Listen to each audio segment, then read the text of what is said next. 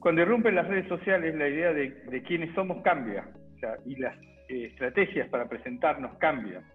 Eh, y las personas, lo vemos claramente en Instagram, tienen una estrategia específica de presentarse eh, con elementos visuales o actitudes, modales o en lugares que expresan ideas más grandes que ellos, ¿no? Quiénes son ellos. Cuando vamos a Twitter, que es donde, se, donde más se da este, el tema del señalamiento o exaltación de la virtud. Lo que vemos que una manera muy potente de decir quién es uno, en qué posición está, es exaltar la virtud, que generalmente se manifiesta con indignación. las personas se indignan, en realidad no se indignan, quieren indignarse les parece pertinente indignarse, no por la indignación en sí misma, sino porque es oportuno para delinear su perfil, para decir quiénes son no soy demasiado optimista con esas intenciones que a veces tienen los grupos de verificación, como si las personas, que es un poco lo que intentó hacer Twitter, que eh, eh, anteponer la información comprobada y verdadera para anular creencias, como si las creencias surgieran de no acceder a la información. Nosotros estamos llenos de creencias que no tienen que ver con la información. No conozco a ningún fumador que haya sido disuadido de su hábito porque aparezca en su marquilla una persona con cáncer. Tenemos muchas pruebas de que no somos permeables a la información, somos permeables, muy permeables, al comportamiento de los otros. Un hombre de letras, de posturas firmes, un hombre que lo mismo transforma medios hiperlocales en potencias nacionales, como lo ha hecho con el debate de Sinaloa en México que dirige los contenidos digitales de un presidente, como lo hizo con Mauricio Macri en Argentina. Un estudioso, un apasionado de los medios, un obsesivo de las letras y la filosofía. Es Julián Gallo, periodista y creador de contenidos argentino con más de 25 años de experiencia en la industria digital. Yo soy Mauricio Cabrera y este es de Coffee Americano, temporada 1, episodio 2. Comenzamos. Aquí comienza de Coffee Americano Grandes historias para grandes storytellers. Podcast continental sobre medios, historias, marketing y contenido con el sabor de Storybaker por Mauricio Cabrera. De Coffee con Julián Gallo, periodista argentino, quien también fue director de contenidos durante la presidencia de Mauricio Macri, además de un amante, diría incluso obsesivo de los nuevos medios. Julián, gracias por estar en este podcast. En un momento que tú, pues me parece, escribías de él desde hace prácticamente un año, pero que cada vez se nota más, que es la sensibilización o la señalización que se hace de la virtud, cómo hoy la sociedad se fragmenta a partir de estos, pues en México les llamamos golpes de pecho, a decir, yo no tolero esto, yo no hago esto en mi vida cotidiana. Y todo el tiempo vemos en redes sociales un enfrentamiento a partir de lo que es correcto y lo que es incorrecto. ¿Tú qué tanto bien, qué tanto mal? O si es que en algún punto percibes que se va a resolver esta pelea constante que existe entre el deseo de parecer buenas personas, serlo auténticamente y la popularidad que evidentemente nos trae posicionarnos en un lugar o hasta en otro, porque también empieza a ver, y a ver si estás de acuerdo, lo contrario, donde alguien que sale y dice o lo que piensa o para agredir de manera intencional, contar de, llamar la atención, también sale y da esa opinión. Bueno, es una pregunta de las más profundas que creo se puede formular en este momento sobre la opinión pública, el funcionamiento de las redes sociales, los enfrentamientos. Si me dejas darle un poco de contexto, eh, me gustaría tratar de explicar primero el problema de la identidad en redes sociales.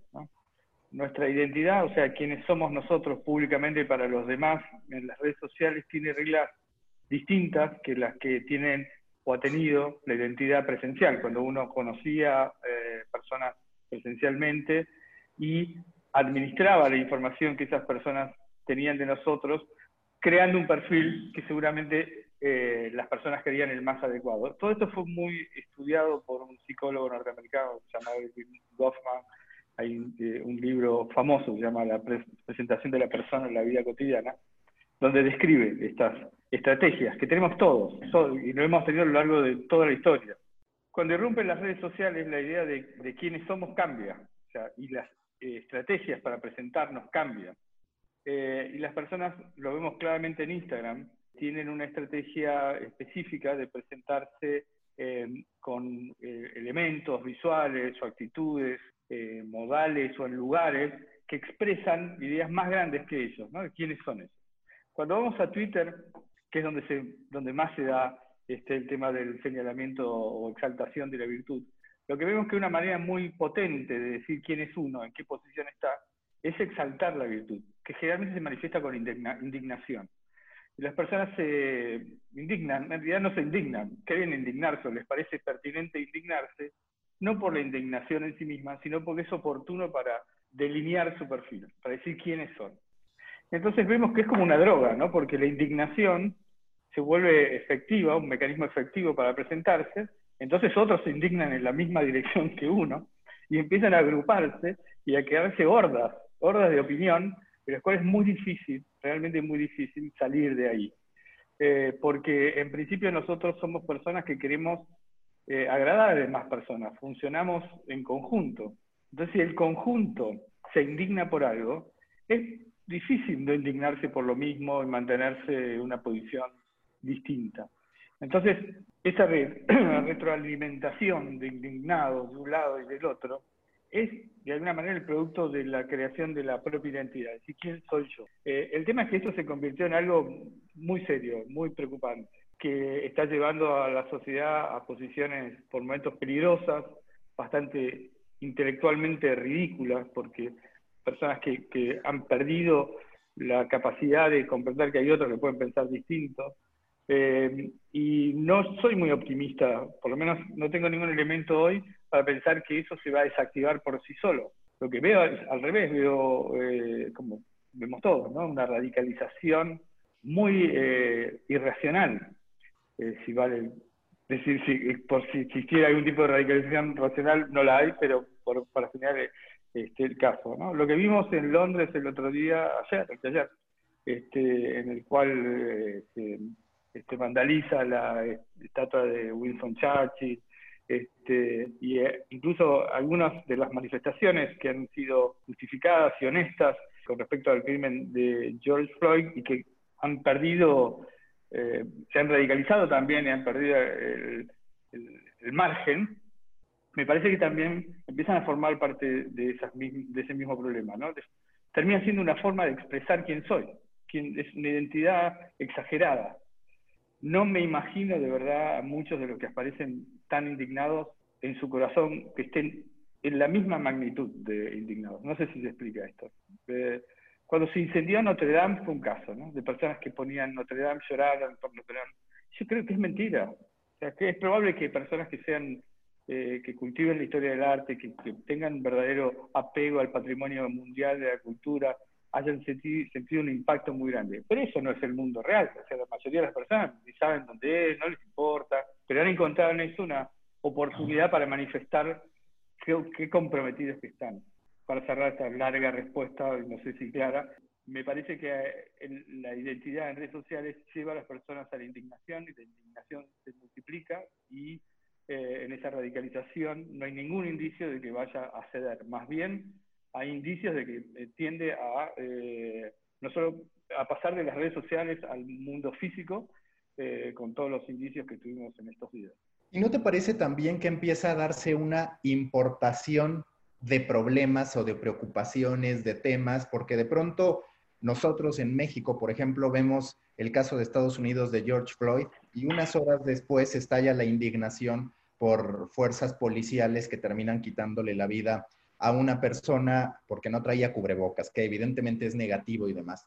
Pero la reacción se construye con una narrativa muy parecida a la de George Floyd y empezamos a hablar de cualquier tipo de temas que antes no habían estado en la agenda, pero que de algún modo se importa ante esta globalización, como si debiéramos tener también los mismos problemas como seres humanos o las mismas prioridades. No diciendo que aquí no esté, sino simple y sencillamente que hay una adopción de narrativas de lo que pasa quizás en los países referentes del mundo. Sí, creo que tiene un efecto contagio eh, realmente espectacular, ¿no? Asombroso.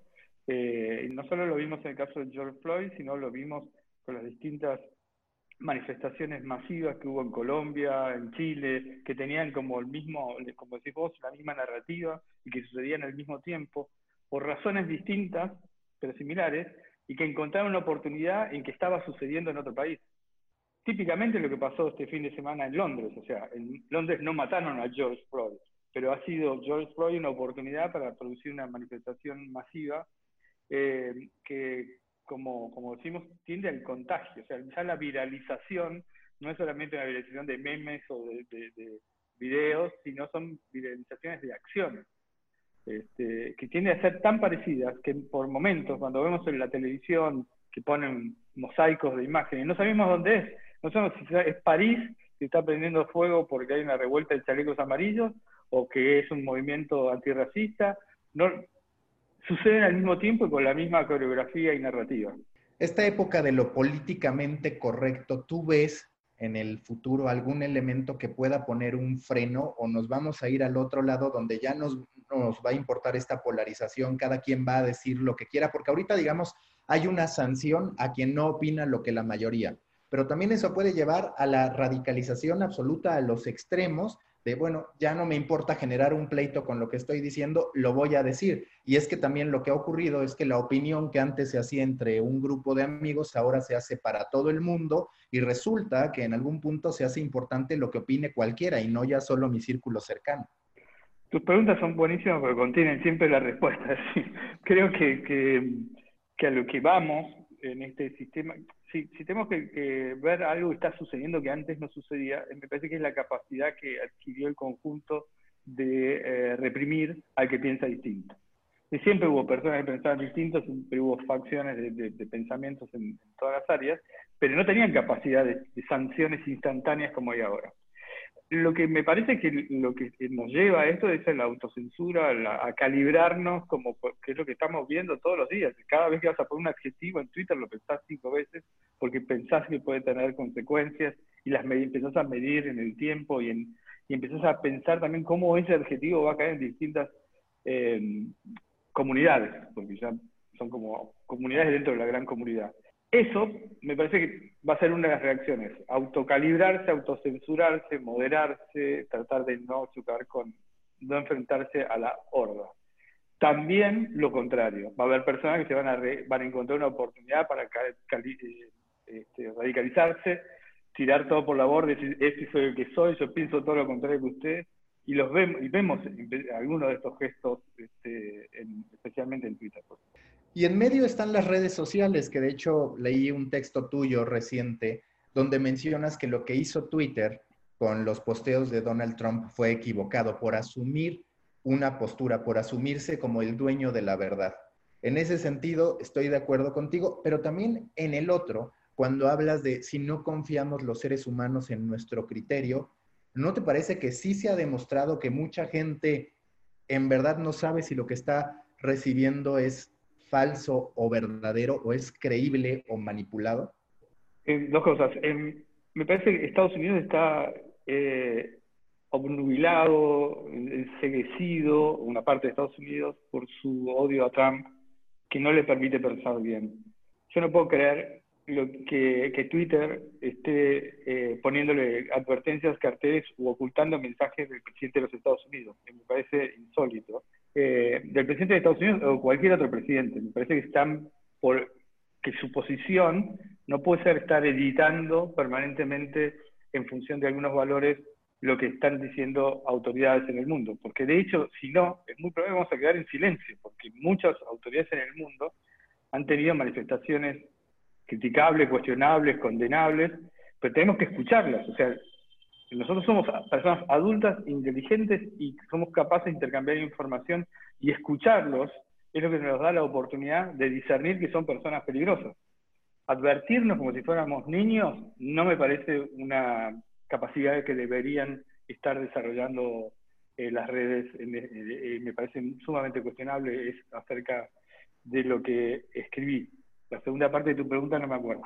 Pues tenía que ver sobre todo con eso, con si podemos confiar en los seres humanos, en la capacidad que tienen para decidir qué es verdadero y qué no, entendiendo que en medio hay una serie de interpretaciones que se conecta con otras de las cosas que has escrito, cómo el ser humano se guía por los sentimientos más que por los hechos. Y lo que parece hoy es que vivimos en un mundo de editorializaciones, mucho más que de hechos, y a partir de eso entonces, pues no importa mucho si lo que te están diciendo es real o falso o tiene alguna intención muy clara de llevar agua hacia un lugar o hacia el otro?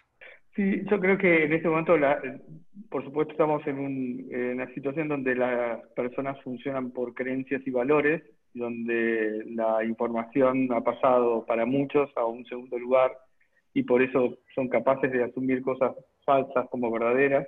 No soy demasiado optimista con esas intenciones que a veces tienen los grupos de verificación, como si las personas, que es un poco lo que intentó hacer Twitter, que eh, eh, anteponer la información comprobada y verdadera para anular creencias, como si las creencias surgieran de no acceder a la información. Nosotros estamos llenos de creencias que no tienen que ver con la información. No conozco a ningún fumador que haya sido disuadido de su hábito porque aparezca en su marquilla una persona con cáncer. Tenemos muchas pruebas de que no somos permeables a la información, somos permeables, muy permeables al comportamiento de los otros. Si nosotros nos estamos contagiando de las creencias de los otros. Y yo estoy bastante seguro que si estuviéramos rodeados en determinados ámbitos de personas que creen que la Tierra es plana, empezaríamos a decir que la Tierra es plana. Porque veamos lo que pasaron en los últimos, en los últimos eh, dos meses. Hubo un mensaje de la Organización Mundial de la Salud diciendo que usar barbijos no era recomendable. había una serie de argumentos científicos de por qué no había que usar tapabocas. La prensa y la gente lo repetía. Eh, y, y, ponía una autoridad que la Organización Mundial de la Salud diciendo que el tapabocas no era recomendable y que no era una barrera para evitar los contagios. Un mes después dijo exactamente todo lo contrario y recomendó y se volvió obligatorio en muchos países el uso del tapabocas. Y se usó una serie de argumentos contradictorios con los que se habían, las autoridades habían mantenido un mes antes y adoptamos una u otra actitud en función de que esa adopción la hizo la mayoría de las personas. Nos resulta difícil ir sin tapabocas porque nos, somos distintos a los demás. No sé si soy me estoy confundiendo en la manera de contarlo, pero lo que quiero decir es que nuestras creencias y nuestras actitudes, nuestros comportamientos están basadas en un montón de emociones, pero las principales fuentes de nuestras decisiones y comportamientos son lo que hacen los otros. Nosotros hacemos lo que hacen los otros. Y voy a dar un ejemplo que lo repito, me gusta repetirlo, porque lo veo, es visible y, y lo podemos comprobar en cualquier lado. Cuando hay una charla en una universidad y hay 50 o 60 alumnos, le pregunten, pregunto, levanten las manos los que fuman. Generalmente levantan la mano dos o tres personas, no muchos más. La mayoría de los jóvenes entre 20 y pico tienen una actitud muy reactiva y muy negativa sobre el tabaco. Ahora hago la misma pregunta, se levante la mano aquel que tomó, aunque sea una copa de, alcohol, de cerveza en la semana. Levanta las manos, la levantan el 100%. Es decir, logramos pasar de una población de fumadores en la década del 90 a una eh, población de bebedores de alcohol, de alto, es un problema muy grande, a partir de que los otros hacen eso, o sea, a partir de que se ha creado un comportamiento del cual nosotros somos imitativos, y si toman alcohol, tomamos alcohol, y si fuman, fumamos, y si fuman en el avión, fumamos en el avión. A lo que voy es que ninguno de esos comportamientos surgen de la información, no es que leo, los otros beben, entonces viven. Nosotros tratamos de, congraciarnos, de adaptarnos, de ser eh, aceptados. Y, somos capaces de hacer cualquier cosa. Ponernos tapaboca, tomar alcohol, fumar en los aviones, eh, agredir, cualquier cosa que haga el conjunto. Por eso tenemos que tener mucho cuidado con lo que hace el conjunto, que en este caso es representado por la opinión pública, porque podemos terminar haciendo lo que ellos hacen. Tú hablabas también de los presidentes de Internet y de la naturalidad de que esto terminara ocurriendo. Pero ¿te parece que las revoluciones ya se pueden producir también en Internet? Por un lado está el poder y la comunicación que Donald Trump pues, tiene maestría en ello a partir de cómo ha construido su estrategia a partir de Twitter. Tú tienes gran experiencia en eso a partir de la presidencia de Mauricio Macri. En México, por ejemplo, estamos con un acto de supuesta comunicación que muchos ven como propagandístico, que son las conferencias mañaneras del presidente. Pero ¿te parece que así como están estos presidentes que gobiernan desde Internet, la sociedad está lista para rebatir, para combatir ese poder o juzgar cuando menos al poder a partir de Internet o sigue haciendo falta la calle? Eh, a mí me gusta la idea que mantiene, que sostiene, describió también Moisés Naim eh, en el libro El fin del poder, donde básicamente el poder en este momento es mucho menor y lo tienen muy, pocas personas pueden decir que tienen el poder. no tiene un poder robusto como existía en el pasado, está permanentemente amenazado ese poder. Y en el caso de los presidentes, los dos ejemplos, Trump, López Obrador, vemos que usan la comunicación para construir su poder. la comunicación no es un acto de, eh, contar el poder que está, eh, que los precede, sino es el momento en donde ellos están construyendo el poder.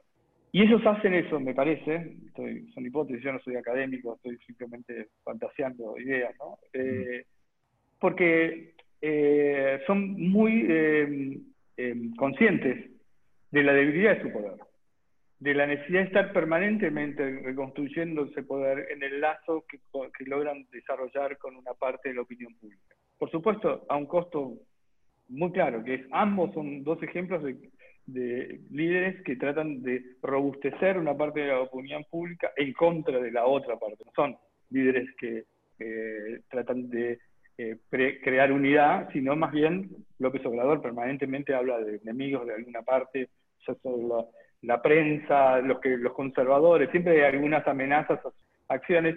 Bueno, lo de Trump es eh, tan evidente que no, vale la pena poner ejemplos, están permanentemente armando enemigos y en la comunicación tratando de construir, reconstruir o consolidar el poder que tienen. ¿Y por qué lo hacen? Porque creo que eh, intuitivamente eh, reconocen la fragilidad que tiene esa posición que en este momento representan, porque el poder puede pasar en horas a otra, a otra fracción y que desaparezca de las manos de ellos. Tuvimos ejemplos, bueno, tuvimos ejemplos muy claros con Bolsonaro en Brasil, de cómo se movió la opinión pública. Eh, por supuesto también en Estados Unidos, en el cual estuvo hackeado Donald Trump a partir del asesinato de George Floyd. Esa sensación de que el poder no lo tienen agarrado y que tienen que consolidarlo, me parece que los estimula a tener formas de comunicación eh, a veces provocadoras, pero en todo caso siempre em, eh, consolidando a su, eh, su grupo seguidor, ¿no? Y desarrollando ese vínculo en oposición a otro, creando permanentemente un enemigo. Son, me parece, dos ejemplos de gobernar o crear poder a partir de eh, crear enemigos y de victimizarse. Pasan de un lado a otro. Soy víctima de por culpa de aquellos. Cuando tú evalúas el actuar de los medios de comunicación y entendiendo que tú has tenido participación tanto en la generación de contenidos en torno a un político como también a nivel medio de comunicación, ¿qué se debe hacer o cuál debe ser la actitud de los medios ante una agenda que de manera intencional te van marcando los políticos cada vez más? Un tuit por supuesto que genera movilización, genera una crítica, y a ver si estás de acuerdo, una crítica que en algún punto se hace estéril, porque de pronto, al menos en México, en Estados Unidos, vemos trending topics que un día es algo, al siguiente día es otra cosa, y los temas en realidad no terminan impactando con tanta fuerza, se convierten en una presión anecdótica a presidentes que siguen su marcha. Eh, hablando del fin del poder como una, momento de la humanidad donde el poder ha dejado de estar donde estaba y, los que, el poder es más pequeño para todos, también los medios han, perdido poder. Si uno compara el poder que tenían en la década del 90, los diarios, por ejemplo, el Universal en México, el poder que tenían era absoluto, o sea, el poder de comunicación, ¿no? O sea, eran la, la fuente de información, la competencia era muy escasa y los otros tenían dificultades para poder hablar si no eran a través de ellos. O sea, la política, el comercio, la cultura, se expresaban específicamente a través de un puñado de medios de comunicación en todo el mundo. Televisa y Universal en México eh, tendrían un poder en la década del 90 incomparable con el que tendrían, con el que, si lo comparamos con el que tienen hoy, que es infinitamente menor. En ese escenario, donde antes la política solo podía hablar a través de los medios de comunicación, me parece muy positivo que ahora la política también pueda armar su agenda y que sea un debate. Hay un debate entre medios de comunicación y políticos, porque ambos quieren poner su agenda, ambos quieren establecer qué es lo que su pensamiento frente a la opinión pública.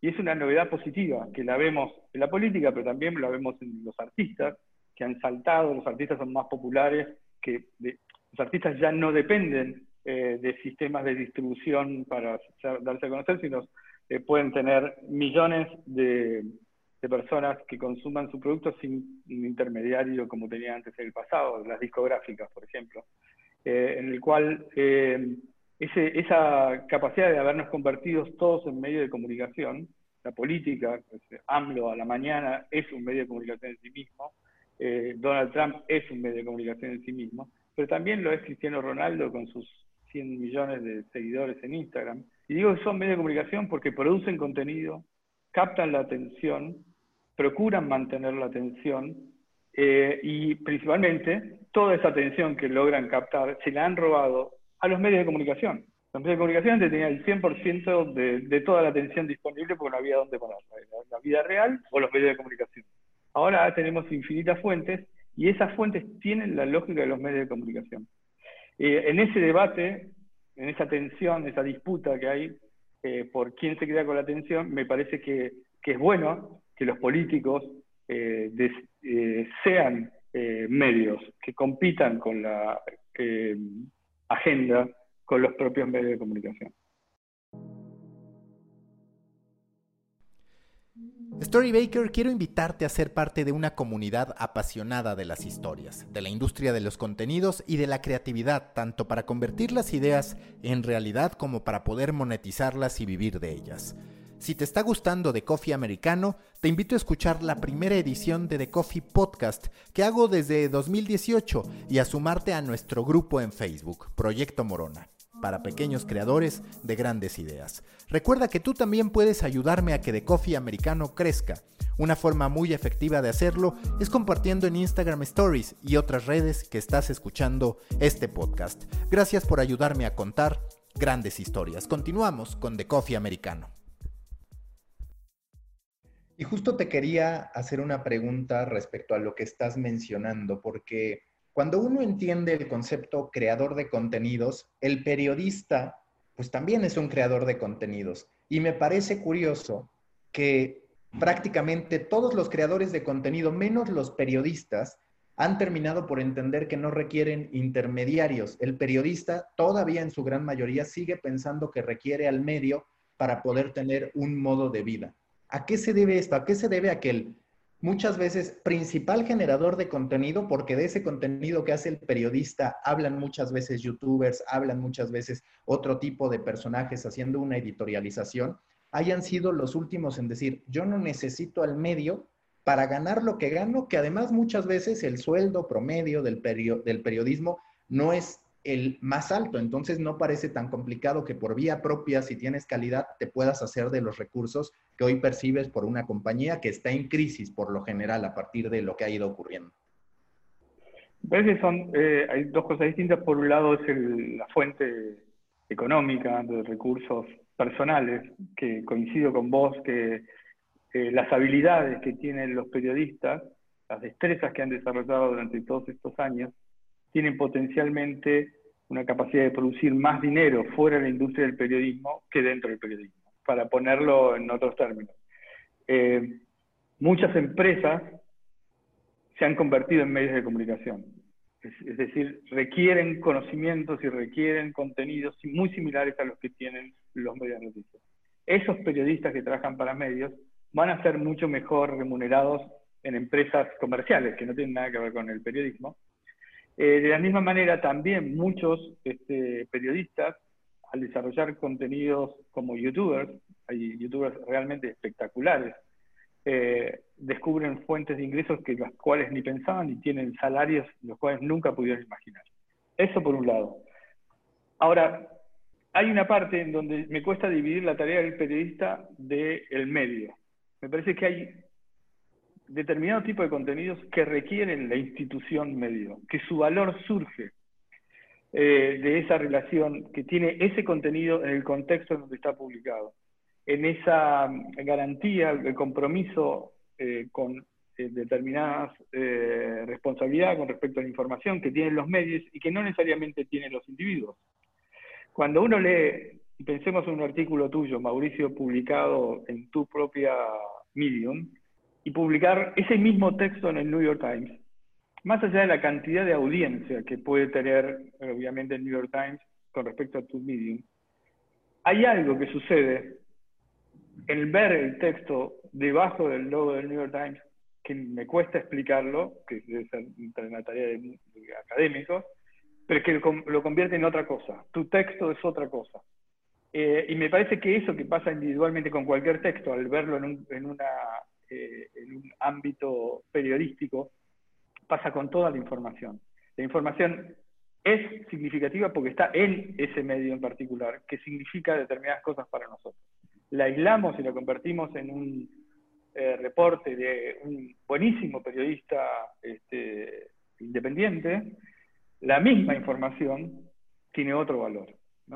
Entonces, creo que hay una parte de la tarea periodística que es indivisible de los medios, que los medios deberían eh, por supuesto están haciendo, están intentar haciendo eh, convertirse en, modelos de negocios más robustos para poder pagar salarios más este, competitivos, lo van a tener que hacer porque van a, pienso yo, van a tener una pérdida de talentos muy importante porque hay muchas industrias que van a necesitar las destrezas que tiene el periodismo, pero eh, el valor de los medios profesionales de comunicación por el momento no encuentro que pueda ser reemplazado por un, por un grupo de individuos talentosos eh, en plataformas eh, independientes. O sea, vuelvo, Mauricio, en YouTube vas a ganar mucho dinero, se ve muy bien, pero, pero tú, el, efecto de tus historias publicadas en un medio poderoso, pongo el New York Times porque todo el mundo pone como ejemplo el New York Times y todo,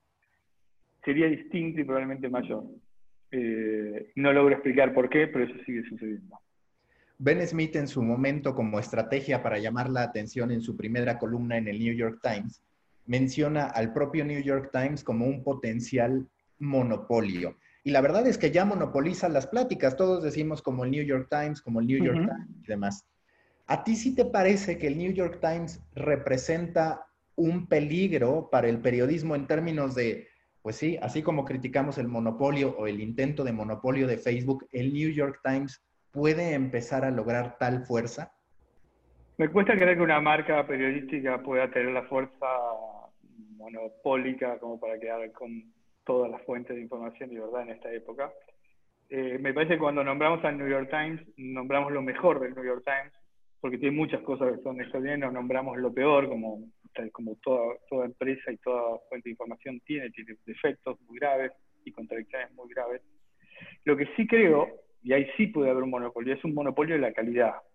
Eh, se ha dicho en muchos lados que no se puede competir con el New York Times, y hay algo de, empieza a ser cierto, ¿no? O sea, uno ve algunas eh, producciones del New York Times que hay muy pocos medios en el mundo con capacidad económica para producirlas, no porque las piezas en sí mismas demanden una producción este, hollywoodense, sino porque muchas veces demandan tiempo, recursos humanos destinados a producir una pieza de, un video de tres minutos. pongo un ejemplo, Visual Investigations de, New York Times, son videos de seis minutos que probablemente pueden haber tardado meses en producirse, ¿no?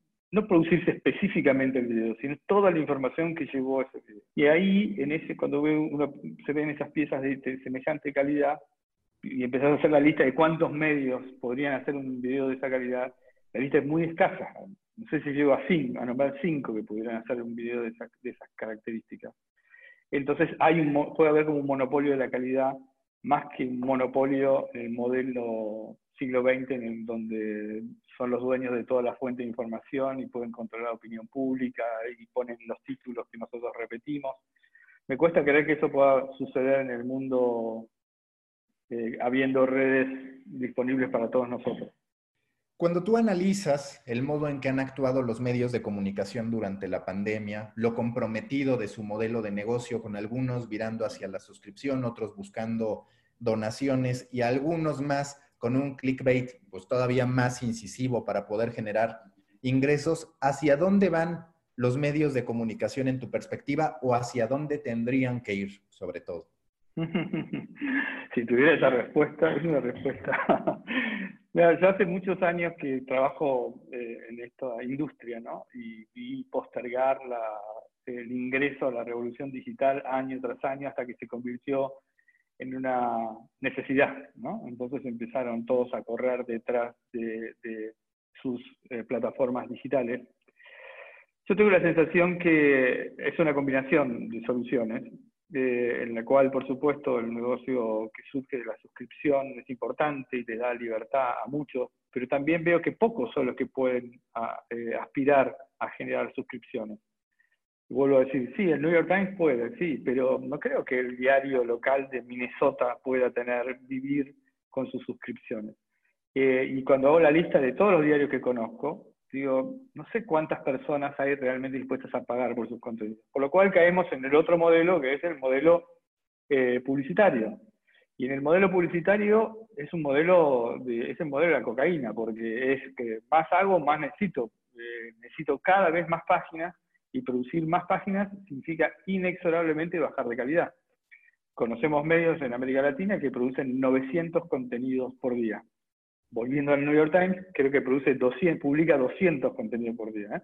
Tenemos una planta de 1.300 personas en New York Times versus el diario X, que no lo voy a nombrar, que produce 900 contenidos con alrededor de 200 personas. Entonces, lo que vemos cuando vamos detrás del modelo publicitario eh, es que hay inexorablemente una pérdida de calidad definitiva. Es, imposible hacer 900 contenidos con la responsabilidad, el cuidado la calidad que requerirían eh, los lectores. Y caemos, otra vez, en esa droga de clickbait, en tomar, editorializar, en tomar posiciones eh, radicalizadas para captar la atención, en, las versiones de, polemizar la información. Entonces, me parece que lo que estamos viendo en, en la disputa de los modelos de negocios que tienen los medios va a ser lo que en definitiva va a marcar a la industria. Vamos a una industria de calidad si logramos un modelo de negocios que no, no exija producir más y más contenido para, para poder sostenerse, que sería el modelo publicitario, o vamos a un modelo de suscripción en donde unos pocos medios van a poder acceder a ese modelo de suscripción produciendo contenido de calidad, que es un poco lo que está pasando, salvo excepciones, me parece que Vox es una excepción de contenido de altísima calidad, este, no está basado en suscripción. Después, el modelo de calidad es suscripción. El otro modelo publicitario es fuerza bruta. Eh, va a haber seguramente un ganador de esta batalla que va a significar la muerte de, muchos medios. Eh, no, veo que el, ecosistema de medios que heredamos del, del siglo XX en América Latina eh, pueda sobrevivir indemne a todo lo que eh, está sucediendo. Vemos plantas, staff en diarios que no hay manera de pagarlos. Eh, la verdad que no hay manera de pagarlos. Y, entonces, en principio, los diarios, muchos diarios se van a achicar y van a tener que encontrar modelos de negocio menos ambiciosos. Pocos van a poder conseguir suscripciones entonces, cuando pase la gran batalla, si después de la niebla de la guerra, van a quedar parados unos muy fuertes, muy, muy, muy fuertes, y un montón de pequeñitos que van a estar compensando con otras fuentes de ingreso este, el, el pago de la nómina de sus estados.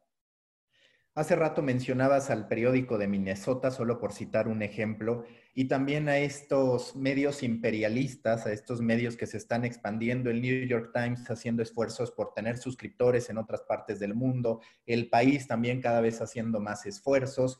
Incluso llama la atención, por ejemplo, que en temas de tanta pertenencia como el deporte, pues ya de repente te encuentras con que AS, con que Marca, con que medios internacionales empiezan a ser los número uno en mediciones de Comscore, que no, por supuesto, representan el corazón del aficionado, que esa me parece es otra plática, pero ¿dónde convive lo local contra lo global cuando en medio está todo el dinero publicitario y por el otro lado, este rol que también pueden tener de amigos, enemigos, de frenemies, el propio New York Times, porque muchos dicen el New York Times es el gran escaparate para que se vea que las suscripciones funcionan, pero también es el que se puede robar en algún, bueno, robar en el buen sentido de la palabra, en algún momento las suscripciones que tú estarías buscando con tu medio chiquito y que hay un sentido, que es el que tú dices, de posicionamiento, de prestigio de marca, que es natural que el grandote le gane al chiquito. Me llamó la atención el término medios imperialistas, nunca lo había pensado, para mí son medios globales que la, naturalmente eh, muchos de los contenidos que antes se replicaban una y otra vez en, en distintos eh, medios, ahora tiene mucho sentido leerlo la fuente original, muchas veces la fuente original es la fuente externa. Yo, por ejemplo, leo algunas, cuando me deja el paywall, leo las notas del, diario El País porque son muy buenas, no porque eh, estén imperialmente llegando a mí. Eh, de hecho, me parece que en Argentina no tiene una estrategia específica en redes sociales para para este, incrementar su audiencia. Me parece que es una respuesta, voy a dividir, expandirse y intentar ser medios eh, regionales o eventualmente mundiales es una eh, pretensión natural de cualquier medio exitoso. ¿eh? Si yo hiciera un diario poderoso en México, tendría sentido que empiece a derramar primero en Miami, después en Colombia, después, bueno, en Argentina, y después me doy cuenta que la única barrera que tengo, que es el idioma, y que abarca desde el sur de, California hasta Ushuaia, Argentina, todos esos son potencialmente mi audiencia. Y tiene, es legítimo que yo quiera llegar a toda esa audiencia, y el término medios imperialistas no me, me pareció muy este, representativo. En ese Sí, eh, diría medios globales, medios regionales, medios eh, universales, que tienen la pretensión de llegar a otras audiencias porque tienen contenidos de calidad como para hacerlo. Los pequeños medios, y ahora un poco me confundí sobre la segunda parte de tus comentarios, ¿no? pueden ver a, todos estos medios como rivales o enemigos. Eh, yo creo que los, medios empiezan a rivalizar todos entre sí. Eh, el Infobae y el Universal tienen puntos en común, por, por ejemplo en México, pero todavía no estoy viendo la versión al revés. El Universal no es relevante en Argentina, por lo cual está haciendo mejor la tarea de Infobae de llegar a México que el Universal de llegar a Argentina, por, tomar dos ejemplos. Entonces, creo que rápidamente, como todos compiten por la misma audiencia y por la misma atención, eh, todos van a ser enemigos y competidores de todos. Cualquier medio que, que empiece a producir contenido de calidad va a estar robándole atención a todos los demás y son eh, enemigos que pueden ser eh, letales en algunos casos, ¿no? Porque eh, en la pérdida de audiencia, yo conozco varios ejemplos de medios muy pequeños, vos también conocés en, redes sociales, en Facebook, por ejemplo, que han tenido audiencias de decenas de millones de personas. Esas decenas de millones de personas se le han sacado a alguien, ese minuto de que vieron un video en Facebook o en Instagram publicado por un marca X, se lo sacó a, en el caso de fuera del periodismo deportivo, se sacó a Marca, se lo sacó a AS, se lo sacó a Olé, se lo sacó a Fox Sports, se lo sacó a Globo Sport, se lo sacó a todo. A alguien le está robando ese tiempo. Entonces, así como una micromarca puede estar compitiendo con las grandes marcas, las grandes marcas están compitiendo evidentemente con todos los demás y son es un mundo de frenemies, dijiste, es, un término muy este, efectivo, creo que sí.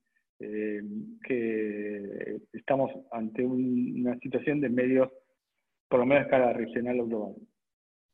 En estas tendencias que vemos principalmente en Estados Unidos, que empiezan a explotar podcasts, newsletters que sirven como piedra angular de después comunidades que tienen una serie de aristas de negocios por tu conocimiento de Latinoamérica, ¿cuáles sí tienen una oportunidad en el contexto latinoamericano para el tipo de pensar de usuario, para el tipo de consumo del usuario. Esta redacción, por ejemplo, en Argentina, que de hecho acabo de entrevistar a, Chani, buscando también apoyo a este periodismo de calidad. En México, Animal Político, no con tan buenos resultados en el caso de Animal Político. Entonces, ¿tú cómo percibes estas tendencias, estas opciones de construcción de modelos de negocio en la particularidad latinoamericana?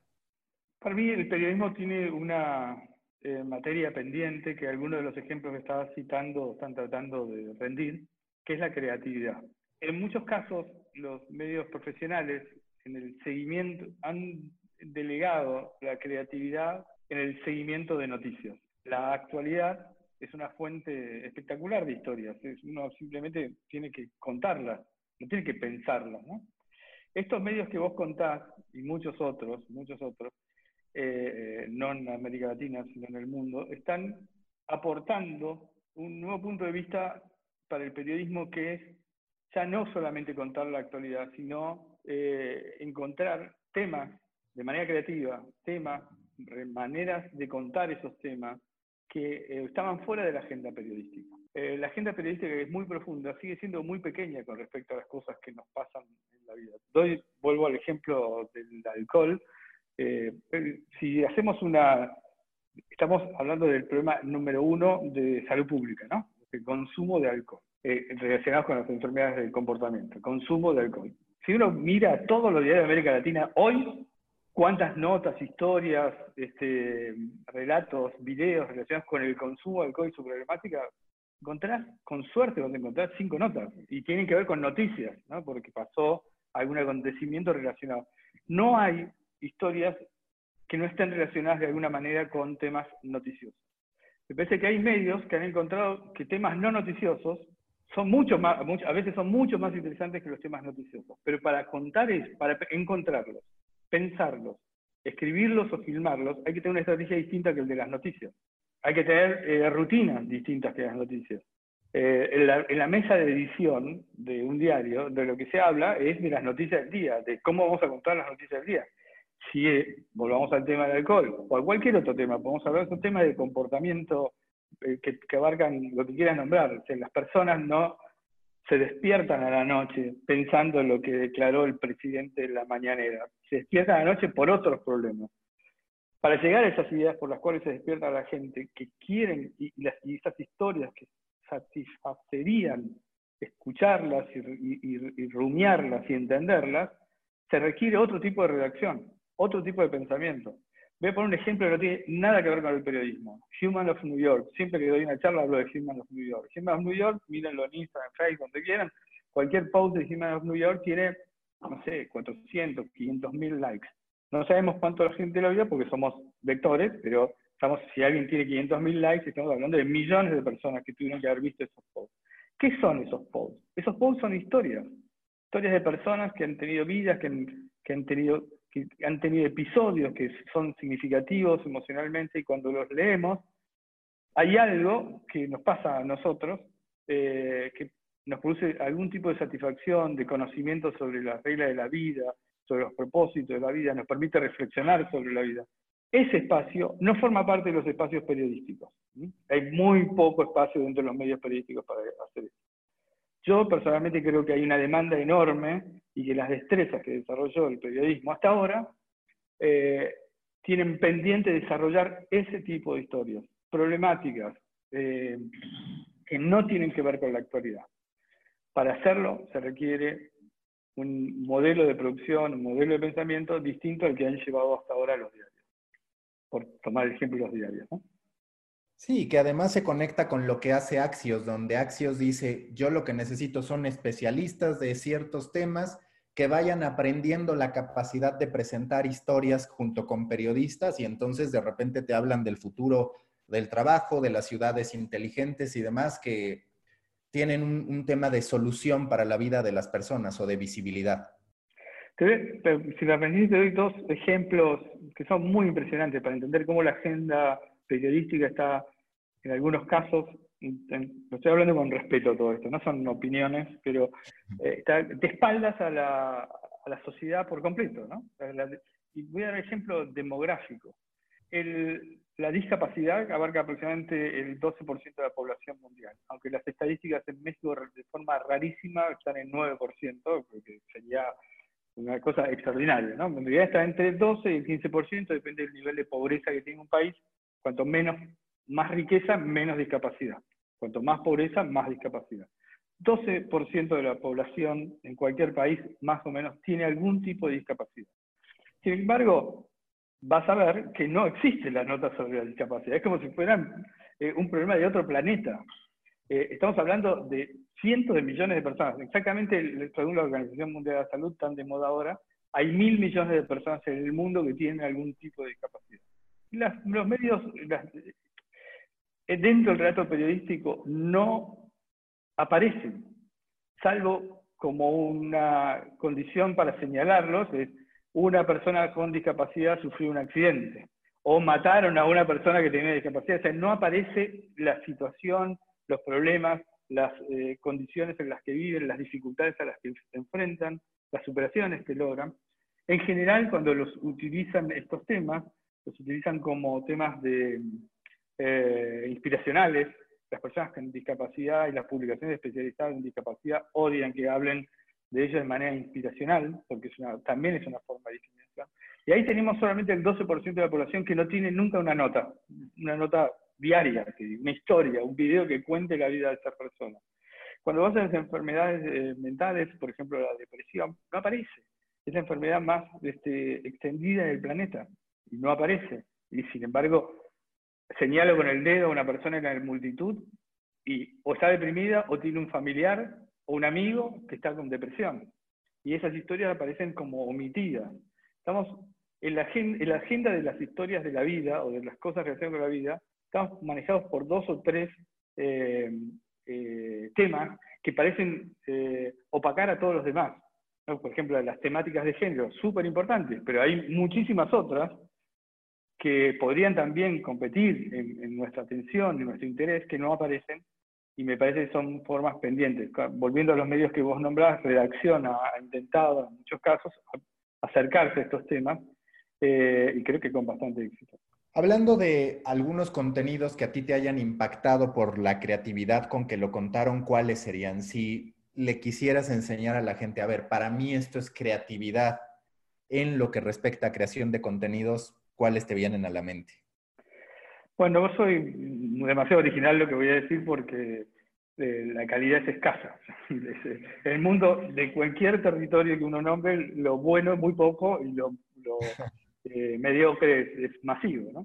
Entonces, dentro de eso, siempre, como tantos otros, vamos a caer en algunos ejemplos. Me parece que Vox ha tenido aciertos eh, radicales, o sea, que ha hecho cosas que rompieron con las formas con que se narraban, eh, se narraba la información, se narra un tema, y cada vez que yo veo un video de Vox, digo, así deberían ser todos.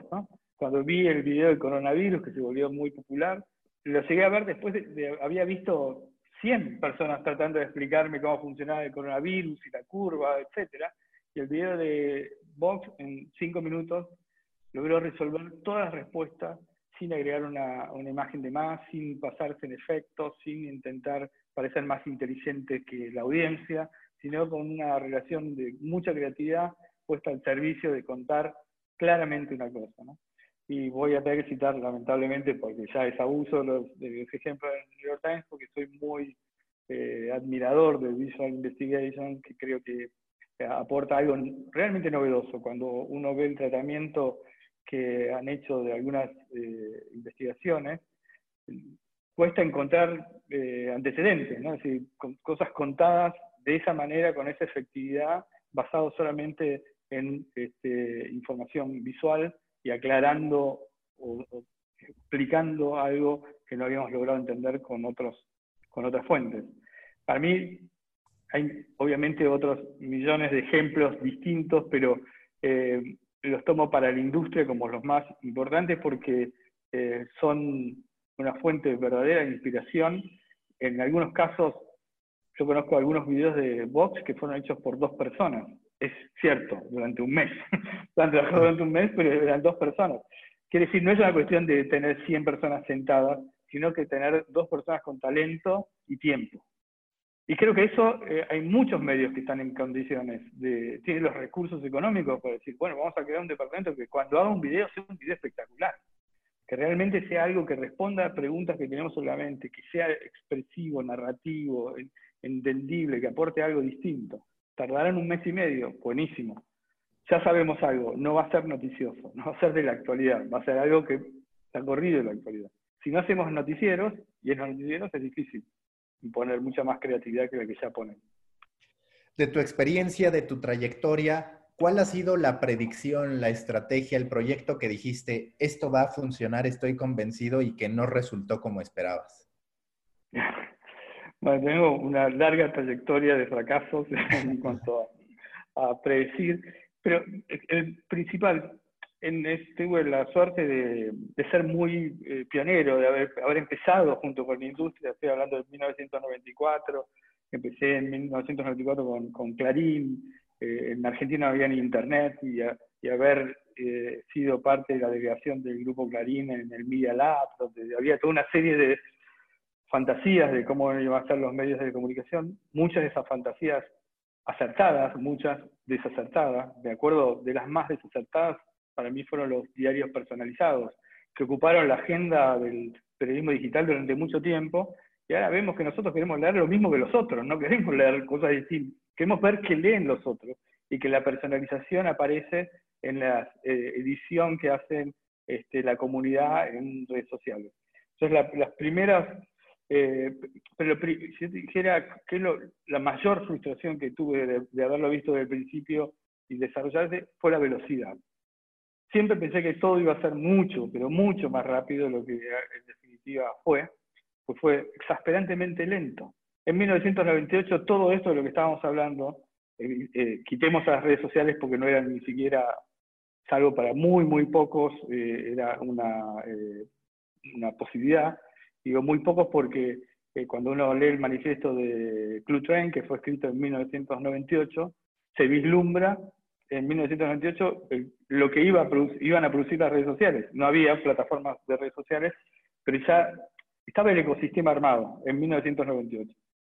Y pongo 98 porque fue el nacimiento de Google, o sea, habían pasado un año muy, muy particular. Yo pensaba que en tres años, cuatro años, cinco años, ya la revolución era absoluta este, desaparecían los diarios de papel, la gente no miraba más de televisión, etc.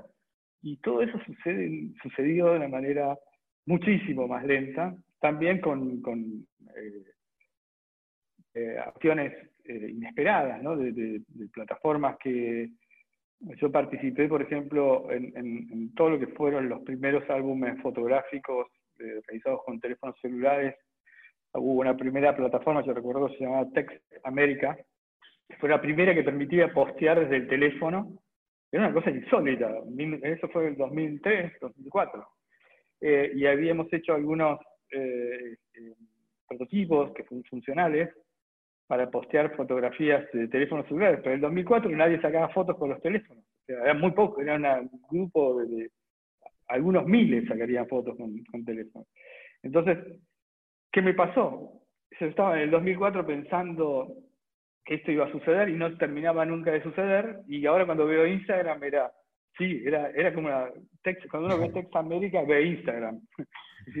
pero sucedió casi 10 años antes. Eh, entonces perdí como eh, la, mayor frustración y fracaso de mis vaticinios tiene que ver con que todo, la gente adopta más rápidamente las cosas, los cambios son más veloces. Eh, y también tenía una idea de que los cambios iban a ser todos positivos, eh, eh, algo que era muy predominante la cultura de los 90 a Internet, ¿no? La web venía a liberar a los autores, a los creadores, a los eh, artistas, al periodismo, y después poco tiempo, en los 2000, se empezó como a, cambiar todo eso, y ahora vemos un escenario que no es tan este, beneficioso y benévolo como lo imaginábamos en los 90. Esas son mis principales frustraciones y errores de vaticinios. Un libro que recomendarías a la gente o algún documental, digo, ya platicaste de los videos de Vox, pero más allá de eso, ¿cuál a últimas fechas te ha inspirado o te ha dicho es que es por ahí o te cambió un poco la manera de pensar? Debo ser sincero, este, yo leo pocos libros de la industria. Eh, algunos me interesan, este, eh, pero ahora estoy leyendo un libro de actualidad. Dos mil años. ¿No? Eh, estoy leyendo mucho de los autores clásicos, un poco siguiendo al más terrorista de los intelectuales eh, modernos, que es Nassim Taleb. Este, soy muy fan de sus, de sus libros. Eh, su último libro, Jugarse a la piel, por lo menos el que salió en español, Jugarse a la piel, promueve la idea de leer los clásicos y de que los clásicos son la columna vertebral de todo. Y estoy leyendo clásicos, estoy leyendo Platón, Séneca, etc. Me impresiona Séneca, parece no solamente escrito eh, con enorme frescura, sino con ideas eh, actuales, que lo mismo, sucede lo mismo hace dos mil años que hoy a la mañana. Mira, tengo, a ver si lo logro encontrar, algo que marqué hace un ratito, habla de cómo la gente pierde el tiempo, ¿no? Y el manejo de uno de sus escritos se llama Sobre la brevedad de la vida, ¿no? Y en un momento dice, por Hércules, que, hablando de la ansiedad de la gente, que cuando se ha publicado la fecha de un combate de gladiadores o cuando esperan la fijada para alguno otro espectáculo o entretenimiento, quieren saltar los días del intermedio. Es cuando el domingo se juega la final del Mundial de Fútbol y es miércoles, esa sensación de que, bueno, saquen todo para que sea el domingo la, la fecha del final, sucedía hace dos mil años. Estoy muy lejos de la pregunta que me hiciste, pero estoy, la verdad que leo, no sé, todo lo que tengo a mi alrededor no tiene nada que ver con libros de, periodísticos. No porque no me interesen, porque cuando los leo me interesan, me parecen eh, que, ya aportan, pero mm, no busco eh, ese tipo de lecturas en este momento, tampoco estoy viendo documentales eh, sobre, sobre periodismo. Sí me impresionó, y ahora no voy a recordar el nombre, el documental sobre los gatitos. Eh, eh, no sé si vieron ese documental de Netflix, No toquen los gatitos, es uno de los documentales más extraordinarios que vi en mi vida. A ver, segundo lo busco, documental eh, porque entre otras cosas, además de tener una narrativa impresionante, eh, bueno, es muy famoso este documental, fue hace unos meses atrás, lo estrenó. Eh, no te metas con los gatos, se llama el documental, que surge a partir de un video viral en donde una persona anónima quema a un gato, a un gatito, y un grupo de personas empiezan a hacer una investigación qué fue esta, quién es esta persona, no eh, estas investigaciones las hacen a través de Google, Google Maps, etc. Eh, no voy a contar cuál es el desenlace de esta historia, pero es un desenlace descomunalmente sofisticado, pero lo que me pareció es pertinente que cuente esto, porque es periodísticamente, estéticamente, narrativamente, un documental eh, muy significativo, que rompe muchas reglas y no pierde la principal, que es contar muy bien una historia. Eh, pensé que lo habías visto, porque vos viste todo. No te metas con los gatos, un asesino de internet, Netflix. La voy, la voy a ver, la verdad es que eso sí no lo he visto. Vas a dormir mal. Última pregunta de siempre en The Coffee. Si tú fueras un tipo de café a partir de tu personalidad, de a lo que quieres saber, lo que quieres proyectar, ¿qué tipo de café serías? Oh, qué pregunta rara, pero voy a tratar, eh, voy a contar el café que más me gusta, es un café difícil de hacer, pero que es el café turco a la turca, no sé cómo distintas se llama, en Argentina se llama la turca, que es el café sin fil, eh, con molido muy, muy, muy fino, este, que se coloca en un recipiente generalmente de cobre, y cuando rompe el hervor se hierve y luego el café baja. Y me gusta ese café, pues es un café totalmente nítido, ¿no? Si aspiraría a, si me decís que tengo que hacer un café, es un café contundente, nítido, creo que es una técnica milenaria, o sea, no es una, técnica innovadora, sería lo contrario del Nespresso. Yo odio el Nespresso. odio ver la tacita de colores este, en los supermercados vendiendo con todas sus fragancias y combinaciones. Ese es todo lo contrario. Es, eh, es un café que tiene además otro, otra característica, que es el que se utiliza cuando los adivinos después de tomar el café dan vuelta a la taza y tratan de leer en la forma este, el porvenir, ¿no? Pero bueno, ya que tu pregunta era rara, te contesto con, lo que es mi café predilecto, que es el café hecho a la turca. Listo, muchísimas gracias. A vos, Mauricio, gracias. Busca la próxima semana un nuevo episodio cargado con grandes historias continentales, endulzado con acento latinoamericano y narrado por grandes storytellers de Coffee Americano, un podcast de storytellers para storytellers, un podcast de Storybaker por Mauricio Cabrera.